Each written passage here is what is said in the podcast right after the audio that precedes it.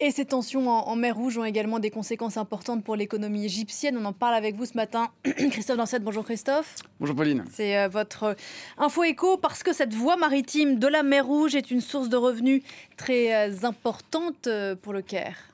Oui, et ce grâce au canal de Suez, hein, ce canal de près de 200 km qui relie euh, justement la mer Rouge à la mer Méditerranée. À l'origine, c'était un projet euh, français, hein, imaginé euh, sous Napoléon Bonaparte, réalisé sous Napoléon III dans les années 1860.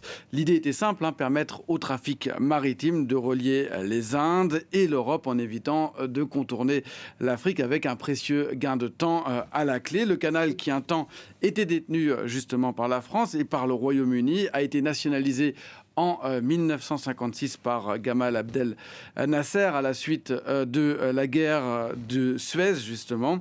Et aujourd'hui, ça représente effectivement une importante source de revenus pour le pays, tout simplement parce que chaque navire qui passe par là doit s'acquitter d'un droit de passage, comme un péage d'autoroute. Finalement, le prix varie en fonction du type et de la taille de cargo, mais les plus gros porteurs doivent payer un ticket d'environ 700 000 dollars, un prix qui a été revu à la hausse à plusieurs reprises ces dernières années.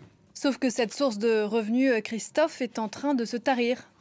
Oui, euh, on le voyait euh, avec les attaques de Houthi. Cette instabilité, ce ne sont pas moins les 13 principales compagnies maritimes, le danois Maersk, le français CMA CGM notamment, qui ont par moment décidé de contourner la mer Rouge et de passer par la corne de l'Afrique, privant ainsi l'autorité du canal de Suez de la moitié de ses revenus, environ au mois de janvier. C'est en tout cas ce qu'a annoncé hier le président égyptien Abdel Fattah al-Sisi. Le canal de Suez, qui rapportait à l'Égypte près de 10 milliards de dollars par an, a vu ses recettes diminuer de 40 à 50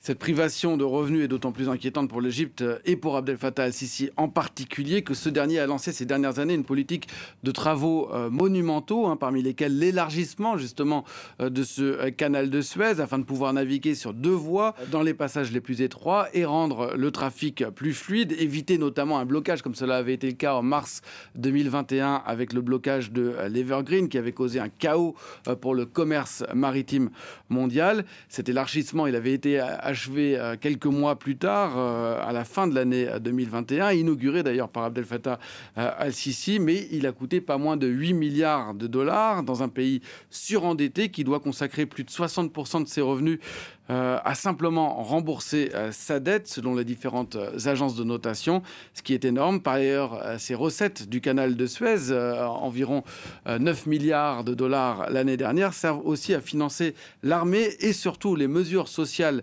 du pays où deux tiers de la population euh, est pauvre. Là, les recettes, elles sont en forte baisse au mois de janvier, on l'a vu. On l'a vu, un mois, euh, ça va, mais, mais ça peut être rattrapé, mais deux ou trois mois d'affilée, ça serait euh, inquiétant avec le risque que ce couvercle que ces recettes représentent pour la cocotte minute sociale finisse par exploser.